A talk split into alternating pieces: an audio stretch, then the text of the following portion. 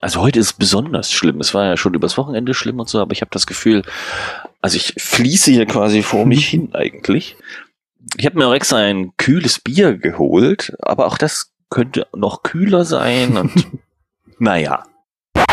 Also ich kann nicht garantieren, es kann gut sein, dass es noch ein paar Unterbrechungen gibt, weil hier ist es auch sehr heiß und das macht das Einschlafen schwierig. Ja, ja, ich, ich weiß. Ich, weiß. ich liege auch nur noch auf dem Bett. Ich liege gar nicht im Bett in dem Sinne, sondern ja. also obendrauf. Mit möglichst wenig Oberflächenberührung am Boden. ja, ja, ja, kenne ich. Das, Ding, das Dumme ist hier, heute hat es hier sogar gewittert, so dass ich dachte, vielleicht ähm, war es ein bisschen kühler, aber es hat nicht geholfen.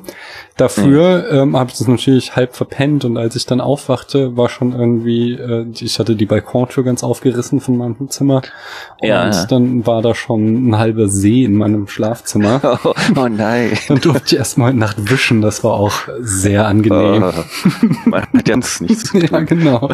Dann durfte ich wischen und dann nochmal mit der Hitze kämpfen. Das wirklich, also überhaupt nichts gebracht hat, dieses Gewitter. Ich weiß ah. auch nicht, was das sollte. wir, hatten, wir hatten nicht mal das. Aber wir haben auch einen Balkon und wir haben immer auch die Balkontür natürlich sperrangelweit auf. Mhm. Und mittlerweile haben wir so eine kleine äh, Käferkolonie im Wohnzimmer, weil die natürlich auch immer rein ins Licht wollen. Dann, ja, ja. Mal gucken, wie wir die wieder loswerden, wenn das irgendwann noch vorbei ist. Das hat ja jetzt gar keinen Sinn. Ich mache eh den Balkon wieder auf und dann kommen sie sowieso wieder rein. Ja, ach, kannst du ja taufen und dann als Teil der Familie Ja, ja, begrüßen. genau. Wir haben, wir haben sonst keine Haustiere, vielleicht so ein paar Käfer. Why not? Was ist eigentlich hier aus eurem Podcast geworden? Möchte ich mal gerne fragen jetzt. Ist das schon Teil der offiziellen Aufnahme? Unser Podcast ähm, ist irgendwie mein Bruder ist äh, nach Halle gezogen, mhm. dann war er, die, fand er die Sneak nicht so toll, weil die war nur auf Deutsch. Ähm, und ich habe dann in Bremen angefangen zu arbeiten und nicht mehr in Hamburg. Das mhm. war auch dann zeitlich manchmal ein bisschen schwierig. Und wir haben, ähm, aber trotzdem, mein Bruder insbesondere, hat immer mal wieder das Verlangen, das doch nochmal aufleben zu lassen. Und eigentlich finde ich das auch gar keine so schlechte Idee. Und wir haben auch, oh Gott, wann war das? Es ist bestimmt, es war noch vor Corona auf jeden Fall. Vielleicht auch schon wieder ein Jahr her. Oder wir waren hier beide im Kino. Wir ah. haben beide eine Sneak gesehen. Wir haben eine Folge darüber aufgenommen. Aber dann hatte ich irgendwie Probleme beim Schneiden und dann waren diese Spuren nicht synchron. Und dann hatte ich irgendwie auch überhaupt keinen Bock, mich da noch tiefer damit zu befassen. Und es liegt also irgendwo so eine halbfertige Folge auf meiner Festplatte, die unveröffentlichte. Vielleicht mache ich die irgendwann mal fertig, wo sie jetzt so völlig irrelevant mittlerweile ist, weil die, die Sneaks, die gibt's jetzt bestimmt schon auf VOD. Ich weiß gar nicht mehr, was das war. Das wäre doch umso schöner. Doch, ich weiß noch, was es war. Bei mir war es Scary Stories to bla bla in the Dark, irgendwas. Ähm, Tell in the Dark. So eine, so eine, wie so eine Teenie-Horrorfilm-Anthologie. Die war eigentlich ganz cool. Und die gibt's mittlerweile tatsächlich bei iTunes, habe ich schon gesehen. Ja, ja siehst du, das ist ja dann wieder top aktuell. Musst du die Folge ja, veröffentlichen ja, und dann können die Leute das sich auf iTunes anschauen. ja, das stimmt. Müsste ich eigentlich mal machen. Ja, aber die gibt's noch und vielleicht gibt's auch irgendwann den Podcast wieder, aber im Moment sieht es jetzt nicht, jetzt sowieso nicht, weil mit Kino ist ja gerade nicht. Hm. Da könnte man dann nur so wie wir jetzt gerade über irgendwelche anderen Filme reden. Ähm, wie gesagt, und manchmal piekt sich mein Bruder auch so an und hey, wir haben doch beide so einen Film gesehen. Mhm. Da könnte man doch mal drüber reden und das aufnehmen und so. Da sag ich immer, ja, das könnte man machen, und dann machen wir es aber letztendlich doch nicht. Aber vielleicht machen wir es ja doch. Ja, also, also ihr bleibt auch in meinem äh, Podcatcher abonniert äh, und ich ja, hoffe darauf, ja auch nicht. eines Tages irgendwann dann mal wieder eine neue oh, Folge oh, jetzt, vielleicht, jetzt kann ich dich bestimmt voll überraschen. Morgen direkt, nein, das schaffe ich nicht mehr. Aber ja. hm. Wobei jetzt da wieder ein Kind. Jetzt ist es wieder weg. Schleicht vor der Tür. der Suche nach Wasser.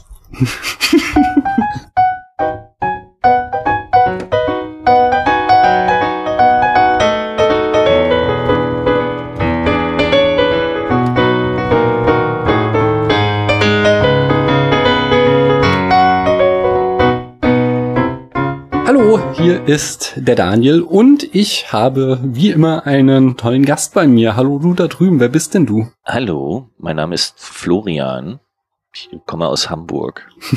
Ich hatte auch mal einen Podcast. Du hast ihn mal gehabt. Äh, magst du noch sagen, wie er heißt? Vielleicht mag ja jemand die alten Folgen durchhören.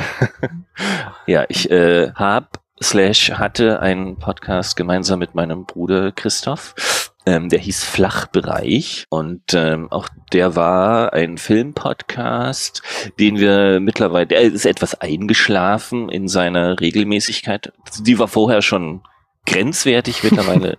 Wie gesagt, haben wir, glaube ich, seit, ich weiß gar nicht genau, ein, zwei Jahren bestimmt äh, keine neue Folge mehr aufgenommen, die es in die Veröffentlichung geschafft hat. Aber äh, von daher kennen wir uns wahrscheinlich auch aus dieser Film-Podcast-Bubble und äh, dessen Teil bin ich zwar nicht mehr aktiv, aber zumindest also als Lurker, äh, insbesondere auf Twitter, äh, geistere ich da noch so rum. Mhm, mhm. Ja, ja, ich war ähm, begeisterter Hörer. Ich habe mich immer über jede Folge gefreut und ich möchte auch nicht Past Tense sprechen, sondern ich werde mich auch zukünftig über jede Folge freuen des äh, Flachbereich-Podcasts. Du hast es noch gar nicht gesagt, wie er heißt, oder? Habe ich es verpasst? Doch, habe ich. Flachbereich, okay, habe ja, ich gesagt. Ja, also, Jetzt haben wir es äh, dreimal gesagt. Jetzt genau, jetzt müssen die Leute abonnieren und das ganze Archiv nachhören. Das lohnt sich. Ich hatte immer sehr, sehr viel Spaß bei euch und werde es auch zukünftig haben, wenn ihr wieder auf den Geschmack kommt und regelmäßig veröffentlicht. Die äh, Webseite www.flachbereich.de, wo mhm. man sich das anhören kann, äh, bezahle ich auch noch. Von daher, die ist also noch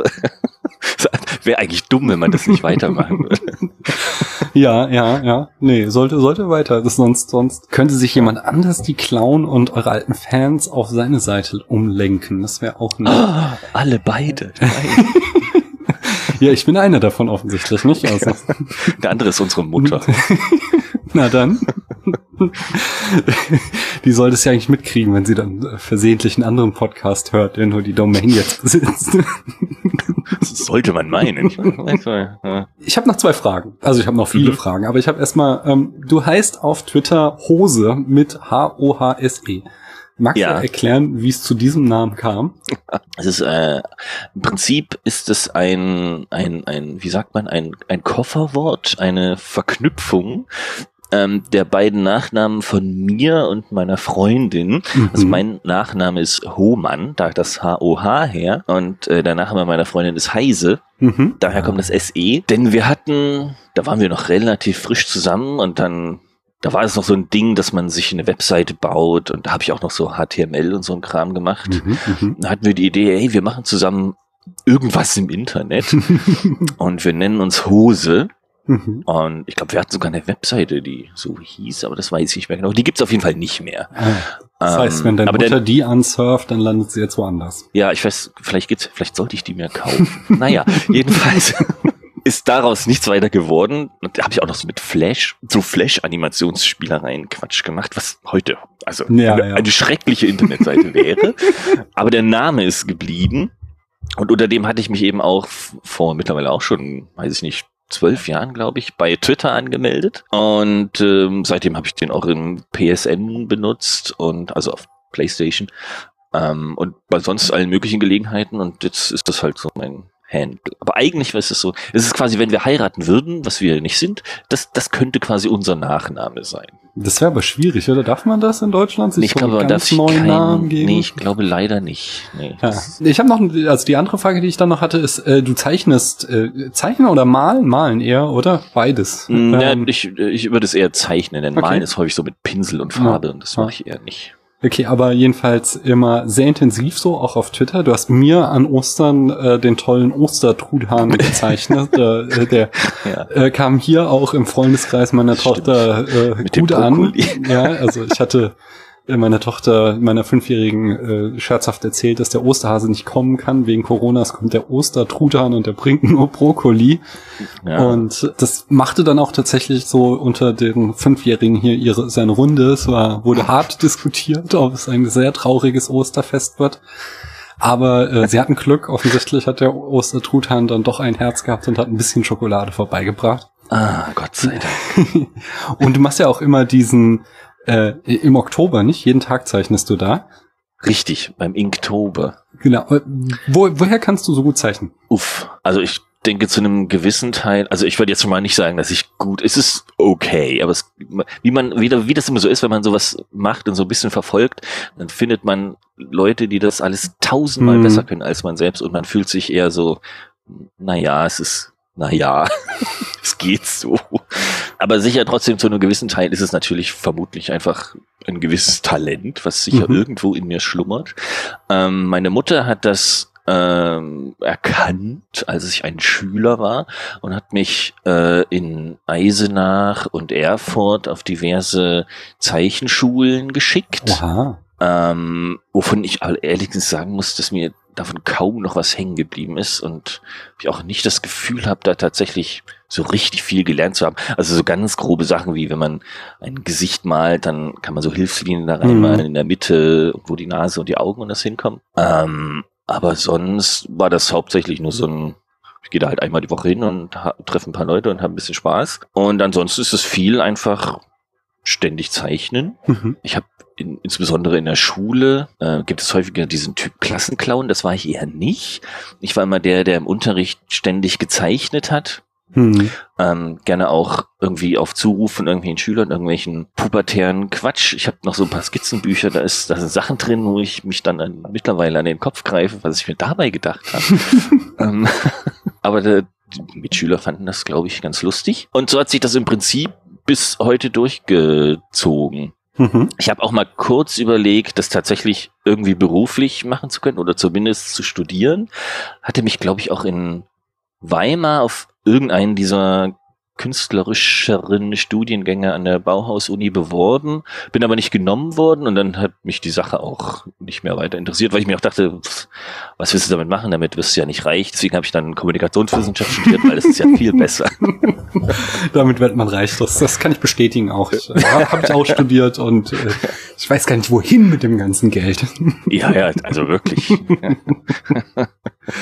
äh, ja, ich habe so eine ähm, 13-Jährige hier, die ähm, hat auch dieses Talent. Mir, also ich habe auch im Unterricht immer sehr viel gezeichnet, aber mir geht das halt vollkommen ab. das ist, äh, ich habe ja auch noch so ein paar alte Zeichnungen und die sind echt peinlich. Äh, nicht aufgrund des Inhalts, hey, sondern. Ich gesagt, dass meine nicht peinlich sind.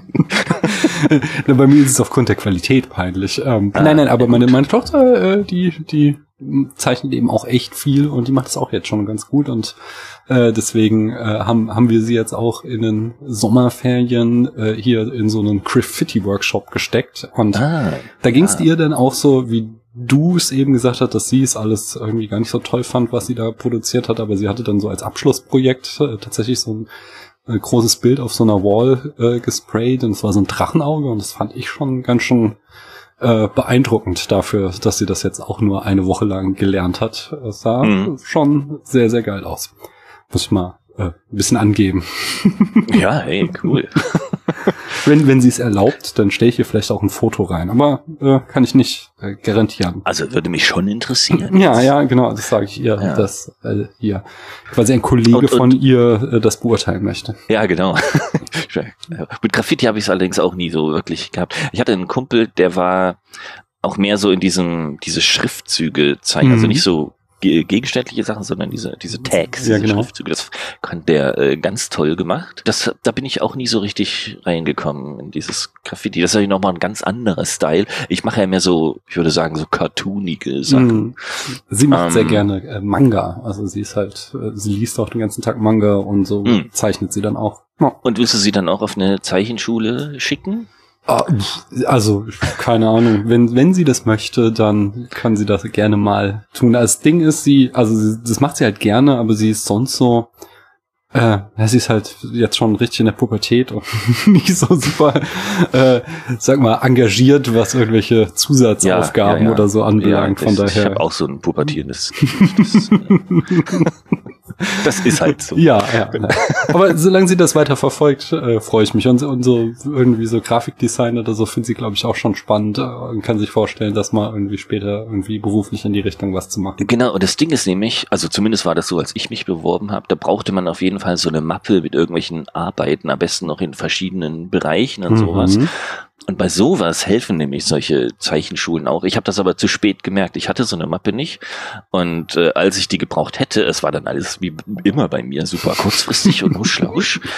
Und das hat dann nicht mehr funktioniert. Aber hätte ich das schon vorher gewusst und etwas intensiver äh, betrieben, wäre vielleicht auch meine Chance auf eine Annahme höher gewesen, als sie dann letztendlich war. Ja. Deswegen, wenn, wenn das tatsächlich so ein Ziel sein sollte, frühzeitig an so eine Mappe denken. Ich meine, jetzt mit was weiß 13, 13 14 ja. ist es vielleicht noch etwas früh, das muss jetzt nicht direkt sein, aber nicht vergessen und dann dastehen und hu- hupsi. Stimmt ja. Hm. mhm. Okay, werde ich ihr mal näher bringen und dann vielleicht weckt das ja dann auch bei ihr das Interesse, dann nochmal irgendwie irgendwelche Kurse oder Schulen zu besuchen. Ja. Du sagtest eben auch, du äh, lurkst an der Film-Twitter-Blase so rum. Hast du das Meme Filme langweilig erklären mitbekommen? Äh, ich glaube, ja, so am Rande. Da hatte ich äh, jetzt in der letzten Folge oder wenn diese erscheint, ist es dann die vorletzte, schon äh, der Brit Marie ein paar äh, übersetzt und sie durfte dann raten, um welche Filme es sich handelt. Uh, Hättest du nice, da auch ja. Lust drauf? Auf jeden Fall. Ah, super. Dann habe ich hier den ersten. Ein Polizist, der vorgibt, ein Krimineller zu sein, schläft mit der Freundin eines Kriminellen, der vorgibt, ein Polizist zu sein, der versucht, den Polizisten zu finden, der vorgibt, ein Krimineller zu sein. Als erstes dachte ich an, wie heißt sie denn? Na egal, ich weiß jetzt nicht. Ähm, ich würde sagen, das ist Face Off. Das habe ich auch gedacht, aber ähm, äh, also ich, es ich würde ich, würde ich würde sagen, es trifft auch auf Face Off eigentlich zu, aber es ist ähm, auch The Departed. Genau, The Departed, das ist mir, das war mir nicht eingefallen. Und dann dachte ich, Face Off trifft doch viel besser zu. Na Ja, gut, okay. Aber vielleicht haben ja auch Ja. eigentlich beide den gleichen Plot, ne? So kommt's raus. ja. Die, der, der zweite. Rick befragt ehemalige Arbeiter, um den richtigen Zeitpunkt für die Pensionierung zu bestimmen. Oh, Rick. Nee, weiß ich nicht. Äh, Rick macht das mit so einem, äh, mit einem Test, den er den Void-Kampf-Test nennt. Oh. Ähm, ähm, Blade Runner? Genau. Das finde ich sehr schön. Also, äh, Rick befragt ehemalige Arbeiter um den richtigen Zeitpunkt. Also im Deutschen passt es nicht, im Englischen ist es ja tatsächlich Retirement. die- Ja, die stimmt. umbringen. Im Deutschen ist es Wow, irgendwie okay. aus dem Verkehr ziehen, von daher ist so. äh, Ich wusste auch gar nicht mehr, dass der Rick heißt. Ich Ja, ja, doch. Deckard genannt, aber das ist wahrscheinlich, Stimmt. ja. ja. Äh, Okay. Menschen sollen einen Freizeitpark auf einer Insel testen. Am Ende wird entschieden, dass der Park nicht geöffnet wird. Jurassic Park. Ja, Ja. Easy. ja. Das war einfach. Freunde kommen zusammen und streiten sich auf einer Reise, um wirklich alten Schmuck loszuwerden. Ähm, ähm, äh, hier, Herr der Ringe. Genau. Sehr schön beschrieben. Wirklich alten Schmuck. Ein, äh, ein Brite reitet drei Stunden und 45 Minuten lang auf einem Kamel durch die Wüste. Also ich, ich habe den Film, glaube ich, nie gesehen, Ja. aber ich würde sagen, das klingt wie Lawrence of Arabia. Ja, das ist er. Sehr schön. Ja, ich würde sagen, äh, hast du mit Bravour bestanden. Du kannst hier äh, weiter Teil der Twitter-Blase sein. Ah, Gott sei Dank. Gott sei Dank. Und dann hatte ich dir noch Fragen zugeschickt von unserem äh, Brust-Fragebogen. Ähm, und Ja. du solltest dir Gedanken machen, nämlich, wenn ich dich frage, welchen Filmfehler entschuldigst du am ehesten? Was ist deine Antwort? Ja, ähm, da habe ich mir habe ich mir insbesondere über die erste lange Gedanken gemacht und dabei hat sich irgendwie beim Gedanken machen diese Frage in meinem Kopf umgedreht in äh, welche Filmfehler mich am meisten stören und welche ich am unentschuldbarsten finde und da habe ich mir darüber sehr viele Gedanken gemacht. Ja, Das wäre dann sowas wie, was weiß ich, komische, offensichtliche Drehbuch-Plotentwicklung, sodass quasi die Charaktere Dinge tun, die total beknackt sind und die sie nur tun, weil es halt im Drehbuch steht. Mhm. So un- unnachvollziehbares Zeug. Oder so ein paar andere etwas metaige Sachen, die mich stören. Und dann habe ich aber zum Glück die Frage nochmal gelesen und merkt, das, das ist ja überhaupt nicht die Frage, die ich beantworten soll. Deswegen immer auch bei Klausuren und Prüfungen gut die Fragen lesen, damit man nicht die falschen Antworten gibt. Ähm, das hört sich an, als hättest du da Erfahrung. Äh, ja, naja. Als, als auf der korrigierenden Seite hast du da Erfahrung, oder? Auch ja. Wobei wir häufiger, ich, ich habe ja immer Seminare gegeben und da kann man weniger Klausuren geschrieben, sondern mehr ähm, tatsächlich so Seminararbeit. Das ist Mhm. was auch viel nerviger zu kontrollieren ist, weil man seitenweise meistens relativ langweiligen Text lesen muss. Ja, Von ja. Klausuren wären mir ehrlich gesagt lieber. Aber gut. ähm, grundsätzlich ist es, glaube ich, so, dass ich relativ viele Dinge verzeihe. Also es gibt, glaube ich, wenig, wo ich wirklich sagen würde, das finde ich ganz furchtbar. Und deswegen, aber was ich am ehesten verzeihe, sind dann so Dinge, die auch häufiger bei euch ja schon genannt wurden, wie äh, sowas wie so Anschlussfehler mhm. oder, oder so ein Continuity-Kram, wo es interessanterweise ja auch so eine Rubrik bei der IMDb gibt, wo diese Fehler immer haarklein aufgezählt werden, die mich aber, wie gesagt, im Prinzip überhaupt nicht interessieren. Ja. Also sowas sowas kann passieren und das wirft mich auch nicht aus dem Film raus oder so. Mhm. Insbesondere solange der Film ansonsten eben mir gefällt und mich unterhält und eine interessante Geschichte erzählt oder sonst irgendwie ich nicht das Gefühl habe, damit verschwende ich jetzt vollkommen meine Zeit. Da muss der Film sich schon sehr anstrengen. und was so ein bisschen konkreter war, fand ich zum Beispiel sowas wie dieses klassische Star Trek oder anderes Sci-Fi Techno-Babble-Zeug, mhm. ähm, was in der Regel, wenn man genau darüber nachdenkt, keinen Sinn ergibt, was einfach mhm. nur toll klingen soll. Ähm, auch das stört mich im Prinzip überhaupt nicht. Ja. Im Gegenteil, es ist teilweise sogar sehr kreativ gemacht und dann kann man das sogar appreciaten, was sie sich dafür Hirngespinste ausgedacht haben, die, um, um, was weiß ich, um letztendlich auch nur die Handlung voranzutreiben. Hm. Was ich aber noch sagen wollte, bei diesem ersten Teil, wo ich mir über die falsche Frage Gedanken gemacht ja. habe, ist mir noch äh, was eingefallen, was mich wirklich sehr stört. Ähm, und zwar insbesondere bei der Filmdistribution. Ja. Nämlich, dass es viele Filme gibt, insbesondere auf diesen Video-on-Demand-Plattformen wie, wie ähm, iTunes und Amazon und so, wo ich meine, die meisten Filme mittlerweile gucke und auch kaufe, weil ich keine DVDs oder Blu-rays mehr mhm. kaufe. Dass es häufig Filme gibt, na, das ist häufig, aber dass es durchaus noch viele Filme gibt, wo nur die deutsche Sprachspur zum oh, Beispiel ja. dabei ist. Ähm, und das finde ich vollkommen unverständlich und da könnte ich mich jedes Mal aufregen. Mhm. Mhm. weil ich die Filme äh, natürlich lieber im Original äh, gucken möchte. Das finde ich auch sehr schön an Netflix, da ist nämlich, also selbst, also die englischen Spuren sind eigentlich immer dabei, wenn es natürlich englische Filme sind, aber selbst bei so japanischen oder so indonesische Kampfsportfilme gucke ich mir auch gerne mal an. Mhm. Ähm, die gucke ich dann auch immer auf Indonesisch. Ja. Und ich dachte, hey, vielleicht lernt man ja noch was. Macht man natürlich nicht, aber es wirkt trotzdem besser. Mhm. Äh, da lese ich dann halt die Untertitel dazu. Ja. Und auch in die, eine ähnliche Kerbe schlägt eine etwas das stört mich nicht wirklich, aber das finde ich einfach schade. Ähm, ich bin ein großer Fan von so ähm, Directors Comments, also wenn, muss gar nicht der Regisseur sein, können auch irgendwelche anderen am Film beteiligten Leute sein, wenn die quasi den Film gucken und dabei über das Machen des Films erzählen mhm. und ein paar Insider äh, ausplaudern und solche Sachen. Das gucke ich mir super gerne an. Und auch sowas gibt's nicht sehr häufig bei so Video-on-Demand. Ja, das stimmt. Und das finde ich immer ein bisschen schade. Das gab's zum Beispiel so, da vermisse ich so ein bisschen die DVD- und Blu-ray-Sachen. Ich hatte das Gefühl, da ist das häufiger dabei. Oder ich habe auch mehr drauf geachtet beim Kaufen. Das kann auch sein. Aber das, das vermisse ich manchmal so mhm. ein bisschen. Ja, das stimmt. Das äh, ist tatsächlich sowas, was ein bisschen verloren geht. Das muss ich zustimmen. Ich habe da aber auch gleich zwei Sachen, wo ich einhaken wollte. Nämlich das eine war, ich habe jetzt äh, kürzlich Speed mir äh, auf Amazon ausgeliehen und auch so einfach nur ähm, drauf geklickt und nicht weiter beachtet. Und dann, als ich den Film anmachte, fiel mir auf, dass er in SD und Deutsch war. So. Nein. so, so. Und Doppelt. Es, ja, es gab halt auch keine andere Option, habe ich dann nochmal nachgeschaut. So, es war halt wirklich, sie hatten ah. ihn wirklich nur, hey, hier einmal unscharf und schlechte Synchro. Bitteschön, gib Yay. uns dein Geld. Äh, ich muss mal kurz, hier ist wieder ein Kind. Und dann äh, das Technobabble, da ist nämlich auch, äh, ich habe jetzt, nachdem alle gesagt haben, es ist so eine tolle Serie, mir drei Staffeln äh, Dark in kürzester Zeit reingepfiffen.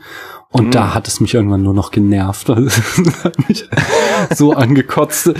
Ich hätte echt äh, am liebsten Sachen nach dem Fernseher geschmissen, als wieder irgendjemand oh. anfing äh, darzulegen, wo der Anfang und das Ende von, äh, also minimaler Spoiler, weil es irgendwie schon in der zweiten Folge oder so klar kommt, dass da irgendwie um Zeitparadoxa geht und Zeitreisen. Ja. Und äh, es wird halt, also es ist so ein Geschwurbel und es hat mich so aufgeregt irgendwann nur noch, dass ich dann, ich habe dann auch irgendwann nicht mehr versucht durchzusteigen, sondern habe mich einfach noch da so von berieseln lassen und dachte, ja, ja. ich ah, will's jetzt zu Ende gucken, so, so, damit es nicht ganz äh, sinnlos war, mich hier irgendwie 30 Stunden davon gequält zu haben, aber ich habe dann nicht mehr irgendwie äh, aufgepasst und als es vorbei war, war ich auch noch zufrieden, so, okay, das hätte ich auch geschafft.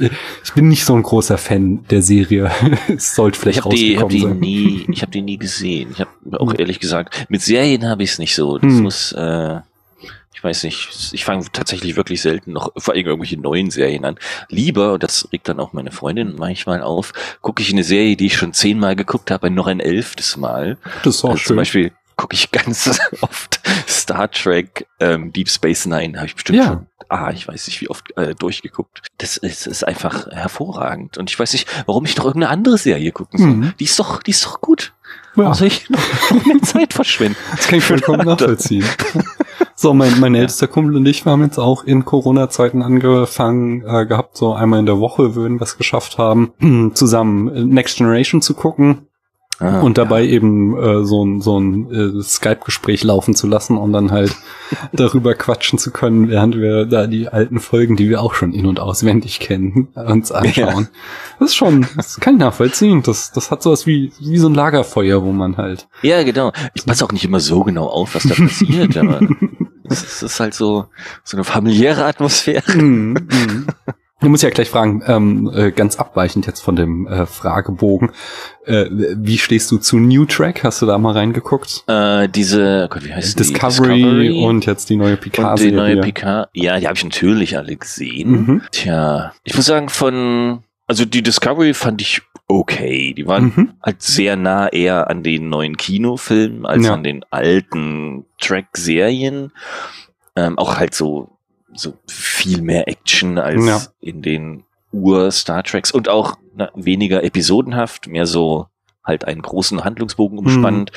Was, also ich muss ehrlich sagen, ich finde dieses Episodenhafte zwar ein bisschen altertümlich, aber hat auch irgendwie eine charmante Seite. Ja. Ähm, von daher hätte ich das schöner gefunden, wenn es eher so episodenmäßig wäre, aber ich konnte damit gut leben. Von dem Picard war ich ehrlich gesagt ein bisschen enttäuscht. Das hat mir noch weniger gefallen, Mhm. weil auch, ich weiß nicht, ich hatte mir von Picard einfach so, äh, Captain Picard, der, der, die große Figur des Star Trek Universums, Hm. f- also für mich vor allen Dingen natürlich noch vor Captain Kirk, weil mit Kirk sind meine Eltern aufgewachsen, aber ich nicht. Und der, der große Humanist und so. Und äh, man hat, man hat, glaube ich, gemerkt, dass sie versucht haben, das so ein bisschen da auch reinzubringen. Aber ich hatte mir davon irgendwie was ganz anderes erhofft Mhm. und noch erwartet. Also das war jetzt nicht so meins. Ja. Aber naja. Ja, ich fand's jetzt auch nicht so dolle, aber andererseits, wenn man sich halt jetzt auch nochmal die alten äh, TNG-Folgen anschaut, da ist auch viel Mumpitz dabei. ja, das stimmt. In Erinnerung hat man halt immer so die fünf besten Folgen, so, so Ja, was ja, war er, ein ja. großer Humanist und dann hast du dazwischen aber halt auch Folgen, wo die, sich dir die Nacken herausstellen und denkst so, wer, wer kam auf die Idee zu glauben, Das- dass das ein gutes Drehbuch ist? Ja, das ist wahr. Das lebt natürlich auch viel von so einer nostalgischen Verklärung. Ja. Oder eben mittlerweile auch mit so einer gewissen Ironie, mit der man das Ja. teilweise gucken kann. Ähm, ja, aber das haben halt so neue Serien, die dann eben auf sowas irgendwie aufbauen. Ich meine, Mhm. das, der Name liegt ja schon nahe. Äh, da haben es natürlich dann auch ein bisschen schwer, wenn man sich Ja, das, aber äh, andererseits docken sie da ja auch an, nicht? Sie wollen da ja, genau, sie besetzen ja auch da. Genau. Na. Ja. Okay, dann zurück zu unserem offiziellen Proust-Fragebogen, nämlich ähm, wer ist der beste Protagonist oder die beste Protagonistin oder Protagonistin in der Filmgeschichte? Ja, ähm, da habe ich als alter Wissenschaftler natürlich erstmal Mhm. nachgeguckt, was ist denn überhaupt ein Protagonist? Oh, ja, Gibt es da irgendeine versteckte Bedeutung, Ja. die ich mir, die mir nicht klar war? Ähm, aber nö, es ist doch tatsächlich das, was man denkt. es ist. Es kommt irgendwie aus dem Altgriechischen und heißt Ersthandelnder Oh, ja, ja. und äh, bezeichnet in der griechischen Tragödie den Darsteller der ersten Rolle, also quasi das, was man Top-Bild Mhm. nennen würde auf so einem Kinoplakat. Genau. Und äh, sein Gegenspieler natürlich der Antagonist, der Gegenhandelnde. Ähm, aber wie gesagt, das ist halt letztendlich die Hauptfigur einer Erzählung. Also erstmal ist mir nicht viel eingefallen, muss ich zugestehen. Und dann dachte ich mir, was ist denn mein liebster Film? Mein liebster Film ist der Pate. Mhm. Und dann dachte ich so an die Pate-Trilogie. Und dann dachte ich, hey, Michael Corleone, mhm. der quasi in allen drei Pate-Filmen vorkommt, der ist doch eine tolle Figur. Der ist toll gespielt von Al Pacino. Mhm. Er hat äh, eine interessante Familiengeschichte zu erzählen. Also wir quasi vom College Boy zum Mafia-Paten zum wiederum dem Versuch, aus dem Mafia-Paten einen legitimen Geschäftsmann zu machen, äh, diesen ganzen Bogen umspannt. Und er hat auch noch tolle Quotes, äh, sowas wie äh, My father made him an offer he couldn't refuse oder Keep your friends close, but your enemies closer. Mhm. Äh, deswegen habe ich mich für Michael Corleone entschieden, den besten Protagonisten der Filmgeschichte. Ja, das kann ich sehr gut mitleben, muss ich sagen. Und äh, was ist der beste religiöse Film? Ist es vielleicht Lady Bird? ja, damit habe ich mich am schwersten getan. Also, das ist ja immer die, also das ist ja noch eine ganz andere. Was ist denn Religion und was ist ein religiöser Film? Ja. Also zum ersten sind mir natürlich diese, die man immer so als alte Schinken und wahrscheinlich sind es auch alte Schinken abtut, diese, diese klassischen Filme. Ja, genau, diese Bibelfilme über Jesus und Moses und hast du nicht gesehen? Von denen habe ich aber keine gesehen. Mhm. Äh, oder zumindest kann ich mich nicht erinnern, einen gesehen zu haben. Es gibt auch diverse Koranfilme. Es gibt auf der IMDb eine Liste The 100 Religious äh, Films of All Time oder sowas. Mhm. Ich weiß ehrlich gesagt nicht, wonach die sortiert waren, weil die Wertungen waren völlig durcheinander. Und die habe ich so grob überflogen und kannte quasi nichts davon. Außer ähm, und das ist mir als erstes eingefallen, dieser Mel Gibson-Film, hier Passion of the Christ, ja. die Passion Christi, den habe ich gesehen, den fand ich furchtbar. Ähm, okay.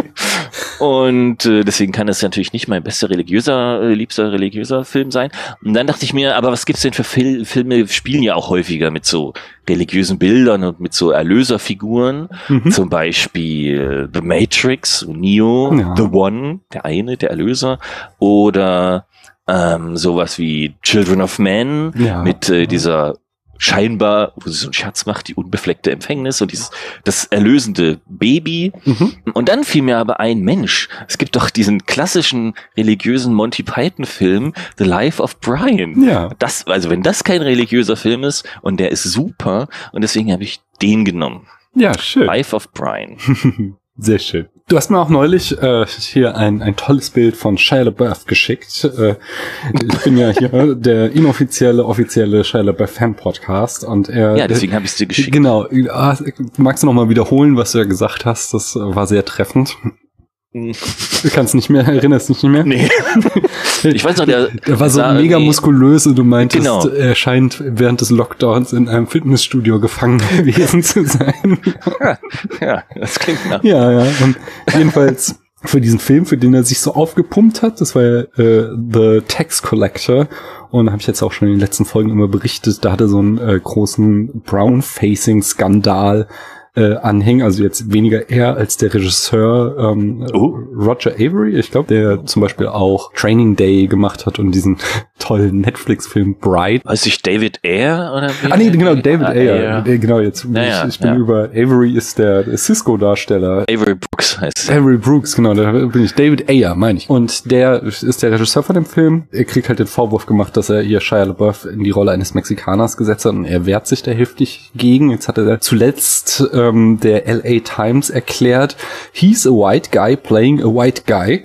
He's not uh, taking anyone's work away. Und ähm, dann, ich übersetze mal, er, er selbst, David Ayer, sei im Ghetto aufgewachsen und ein weißer Junge und die Chicano-Kultur ist integrativ. Ich habe weiße, Asiaten, Schwarze und Filipinos gesehen, die alle für das Viertel arbeiten. Das ist Teil der Straßenkultur. Also Chicano ist so die Bezeichnung von in den Vereinigten Staaten lebenden Mexikanern. Das war ah. wohl auch so ursprünglich eine rassistische Beleidigung, aber jetzt wohl schon seit Jahrzehnten eine Selbstbezeichnung. Von daher ist es nicht mehr abwertend. Die große Kritik da ist halt immer, es kommt aus dem Film nicht hervor, äh, dass es jetzt ein Weißer mhm. ist, der sich die Kultur noch angeeignet hat. Und gerade dieses Argument, dass er nicht irgendwie jemand anderen den Job weggenommen hätte, ähm, ist halt, äh, finde ich, sehr schwach, weil gerade wenn es halt nicht irgendwie explizit in dem Film thematisiert wird, hätte halt natürlich ja. ein Mexikaner auch, auf auch die, jeder andere spielen können. Genau, auf die Rolle ja. casten können. Von daher sehr, sehr fragwürdig. Also, aber die Diskussion ist weiter heiß rund um Shia LaBeouf äh, am Kochen, wobei, wie gesagt, im Augenblick wird da mehr auf den Regisseur eingedroschen als auf Shia selbst. Davon habe ich überhaupt nichts hm. mitbekommen. Ja, der, der Film ist jetzt auch gerade erst in den USA erschienen. Von daher, es ist in Deutschland, glaube ich, noch gar nicht angekommen. Das sind so die. Aber dann auch nur auf Video on Demand, oder? Weil im Kino geht ja da gerade Ja, also nichts. genau, also er kriegt, hat einen kleinen Kino-Release, um Preise abzusahnen, aber äh, Ach, er hat halt auch bislang, also es gibt echt irgendwie erst so eine Handvoll Kritiken, aber die sind halt auch irgendwie katastrophal, irgendwie äh, David Ayer ist ja, also er, er, er kann nicht mehr irgendwie so an Training Day anknüpfen. Ich war, hat nämlich neulich auch noch mal jemand den irgendwie so, so, so ein Tweet von ihm hervorgekramt, wie er an Pride geschrieben hat. Also diese Story, ähm, wie heißt der? Will Smith ist mit einem Ork auf Patrouille in einem Buddy Cop Movie. Und während er halt noch das Skript geschrieben hat, hat er halt irgendwann getwittert so, boah, das ist so gut, das könnte mein Star Wars werden. War halt nur so ein Kommentar ja, so, der, der rückblickend unfreiwillig komischste Tweet aller Zeiten oder so. Und ähnlich muss es jetzt wohl wieder auch mit The Text Collector sein. Also er lebt ganz stark von seinem Namen noch, der Herr Ayer, dass er da mal so einen Oscar-Hit geschrieben hat, aber irgendwie kommt er da nicht mehr ran. Nee, wirklich. Ich glaube, auch wenn ich den Namen David Ayer irgendwo lese, bin ich erstmal vorsichtig. ja, das muss ja. ich sagen. Kann ich verstehen. Aber wir waren ja eben schon bei Star Trek. Ich habe mich noch eine, eine News habe ich noch gefunden, ähm, gar nicht mit Shire, sondern was ganz anderes. Äh, wie stehst du zu Quentin Tarantino? Oh, ich, äh, ich mag äh, Quentin Tarantinos Filme sehr gerne. Mhm, bin ein großer Quentin Tarantino Filmfan. Okay, wie, wie war, wie fandst du jetzt den letzten ähm, Once Upon a Time in Hollywood? Hast du den noch sehen können? Genau, den habe ich im Kino noch gesehen. Ich fand, also es war jetzt nicht, würde ich nicht sagen, dass es äh, meine neue Nummer eins mhm. Quentin Tarantino Film ist, aber ich fand ihn durchaus toll. Brad Pitt war super, als er sein T-Shirt aufsetzte. Meine Herren. Okay. ja, ja, ja, gut. Nee, aber kann ich verstehen. War ich mit meiner Freundin im Kino. Aha. Dachte, die kommt nicht mehr mit nach Hause. Nein. Er ist ja jetzt auch schon echt alt, gell? Also irgendwie ja, eben. Mitte 50 oder so. Und er, ja, ja er, er hat sich gut gehalten, kann ich verstehen. Nee, ich fand den ziemlich so zum Achselzucken. Ich fand den jetzt, also. Ja, er hat ein sehr schleppendes Tempo. Ja, also ich war, mich auch nicht gelangweilt. Ich ja. habe mich schon so amüsiert, Nö. aber ich habe, uh, what's the point? Also die letzten Filme, die hatten immer so eine ganz klare Aussage. Also ob er jetzt den Zweiten Weltkrieg ändert oder irgendwie ähm, da Sklaverei angeht oder jetzt auch The Hateful Eight, wo es ja auch nochmal irgendwie um Rassismus und Misogynie in Amerika ganz stark ging und ja. das war jetzt halt tatsächlich irgendwie nur so Nostalgiegebade. Also da ja, ja, das war was, was man häufig so als Inside Baseball mm, bezeichnet, ja. war das sehr viel. So ja. alte Hollywood-Geschichte. Ja, genau, wo ich mich auch nicht wirklich auskenne. Ja, und, ja. So ein paar Sachen, das jetzt hatte ich auch äh, in der Folge, die, es ist wieder Zeitreisengrammatik, aber in der Folge, die vor dieser Folge Folge erscheinen, erschienen sein wird, ähm, habe ich auch mit Britt Marie über Westside Story gesprochen. Und da habe ich überhaupt erst erfahren, diese Geschichte mit Brad Pitt auf dem Boot, äh, äh, diese Rückblende mit seiner Frau, ähm, das ja. spielt auf den Tod von Natalie Wood an, die nämlich äh, mit ihrem Mann und Christopher Walken auf so einer Yachttrip war und dann am nächsten Morgen vom Boot verschwunden war und äh, dann ertrunken aufgefunden wurde und sich da bis heute Gerüchte ja, um den Tod ranken, dass ihr Mann sie umgebracht hat. Ich glaube, ich, also ich habe mal angefangen, so ein Buch zu lesen von so einem Gerichtsmediziner oder, mhm. oder Detektiv, oder? So berühmte Kriminalfall Geschichten. Und da war auch die erste Geschichte, deswegen habe ich die noch gelesen, ich habe das Buch nicht durchgelesen, ging auch um eine Schauspielerin, die mit zwei Kollegen auf einem Boot unterwegs war. Und dachte ich, das muss doch die, also ich konnte mir natürlich, wie immer kann ich mir Namen nicht merken, aber ich dachte, das muss die gewesen sein. Und da haben die auch nochmal erzählt, äh, dass es genau, dass es sehr mysteriös war, aber dass es wahrscheinlich so und so und so abgelaufen ist. Mhm. Die ist wohl aus dem Boot gefallen, hat versucht wieder reinzukommen. Die ist vom dem einen Boot gefallen und hat versucht, in so ein angehängtes anderes Boot zu genau. kommen. Und das hat aber nicht funktioniert und letztendlich ist er ertrunken. Ähm, aber genau diese, also so diese komplette äh, finale Aufklärung war eben nicht möglich aus diversen Gründen und deswegen rankten sich immer noch diese hm. Mythen um die Geschichte, dass sie vielleicht doch umgebracht wurden. Ja, ja, also es gibt so, so zwei Dinge. Einerseits hat halt der Kapitän, also scheint ja schon irgendwie so eine größere Yacht gewesen zu sein, der sagt halt, dass er Streit gehört hat zwischen ihr und ihrem Mann und der hat halt auch das irgendwie zugegeben, dass sie sich gestritten hätten, sagt aber dann wäre sie ins Bett gegangen oder so. Und das andere ist, dass sie genau. wohl ähm, nicht schwimmen konnte und von daher das so sehr mysteriös ist, dass sie so versucht hat, in dieses Rettungsboot sich zu begeben, obwohl sie halt einfach, äh, also wusste, dass das eine sehr waghalsige Aktion ist, da sie nicht schwimmen kann, aber andererseits war sie wohl auch extrem betrunken, von daher. Ja. Man kommt halt auch auf so Ideen, wenn man stark getrunken ist. Ja, genau.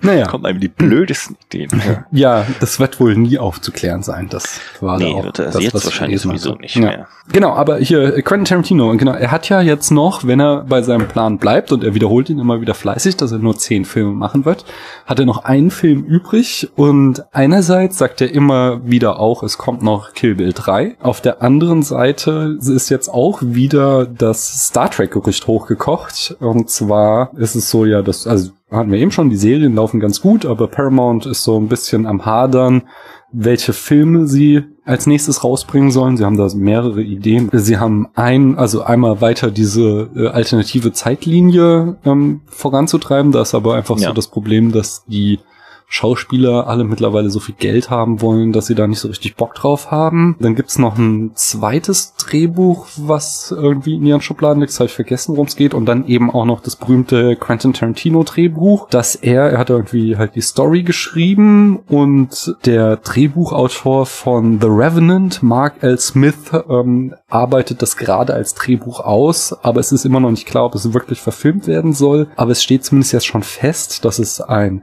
äh, ähm, also stand schon länger fest, soll natürlich R-rated sein, also, also brutal, ab 18 oder ab 16 ist das in den USA, glaube ich. Ja. Und es soll auf der Grundlage einer TOS-Episode aus der zweiten Staffel, die vor einer Gangsterkulisse der 30er Jahre spielt. Ich habe TOS nie wirklich äh. gesehen, außer einzelne Folgen, von daher kann ich mich da nicht dran erinnern. Aber es soll im Zeitreise oder sowas sein. Ja, genau. Also irgendwie die Crew reist in die 30er Jahre und spielt dann da wieder Tarantino-like in einem Gangsterfilm. Ähm, und dieses Drehbuch wird wohl tatsächlich gerade entwickelt, wobei Tarantino aber jetzt auch schon gesagt hat, dass er wahrscheinlich nicht Regie führen wird. Er da halt irgendwie ah am Drehbuch mitgearbeitet Das würde hat. also nicht zählen. Genau, das wäre dann nicht sein zehnter Film. Re äh, mhm. Drehbücher hat er ja noch ein paar mehr, so zum Beispiel ja. Natural Born Killers und keine Ahnung, dieser andere. From Dawn? ja, genau, From Dust Till Dawn, da hat er auch das Drehbuch geschrieben. Es war ja dieses, dass der Typ, der die Idee From Till Dusk Till Dawn hatte, der hat irgendwie, ich glaube, bei Reservoir Dogs oder Pulp Fiction für einen Dollar den Soundtrack gemacht, weil sie so wenig Geld hatten. Und dann hat Tarantino ah. für einen Dollar das Drehbuch von From Dust Till Dawn geschrieben. So. so läuft's in Hollywood. Genau, genau. Mach auch Sachen für einen Dollar. Wenn man nachher dann meinen Namen auf der Kinoleinwand sehen würde, ja, wäre ich genau. auch. Würde ich machen. Aber okay, es kommt natürlich drauf an, wenn es dann irgendwie David Ayers neuester Film ist und. Ah, okay, nein, nein, vorsichtig sein.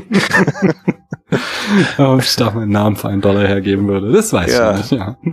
Also ehrlich ja. gesagt, diese 30er Jahre Star Trek äh, Geschichte finde ich nicht so sexy. Mhm. Ich fände hm. das viel interessanter, wenn Quentin Tarantino ein Sci-Fi-Film macht. Also im Sinne von, der tatsächlich auch in der Zukunft spielt und nicht, wo einfach nur den ollen Gangsterstiefel ja. abspult. Genau, das hätte aber ich mir auch gut. gewünscht irgendwie, dass er ja, mal. ich kann mir das ehrlich gesagt nicht wirklich vorstellen, aber ich bin gerne äh, bereit, äh, mich überraschen zu lassen. Mhm. Ähm, von daher, das fände ich viel cooler als so ein, wo er letztendlich das nur ein Vehikel ist, um äh, irgendeine andere Geschichte zu erzählen. Ja. Was ich fände ich schade. Ich weiß auch noch, äh, als es damals hieß, ähm, wie Tarantino macht einen Kriegsfilm, das kann ja nichts werden. Und dann kam Inglourious Bastards und alle so, wow, ja, das, das, stimmt. Sowas ähnliches habe ich auch gedacht, als es über ähm, Once Upon a Time in Hollywood hieß. Mhm. Es ging um die Geschichte um Sharon Tate. Da dachte ich, oh Gott, oh Gott, was wird das denn? Und dann spielte das quasi überhaupt keine Rolle ja. in dem Film. Also ja. Was ja, auch manche kritisieren, nicht? Das äh, Sharon Tate. Was ja, sie darf ja, ja nicht reden oder also so gut wie nicht. Von daher. Naja. Ja. Nun gut. Ich danke dir, dass du hier warst. Es hat mir sehr viel Spaß gemacht und äh, wie das ja jetzt hier schon Tradition ist, die neue Tradition im Spätfilm, äh, die Hörerinnen und Hörer hören dich nächste Woche schon wieder und dann besprechen wir wieder einen Film. Und was es ist, das werdet ihr dann erfahren. Ich sag schon mal Danke und Tschüss, Flo. Ja, tschüss. Bis nächste Woche. Zwinker, zwinker.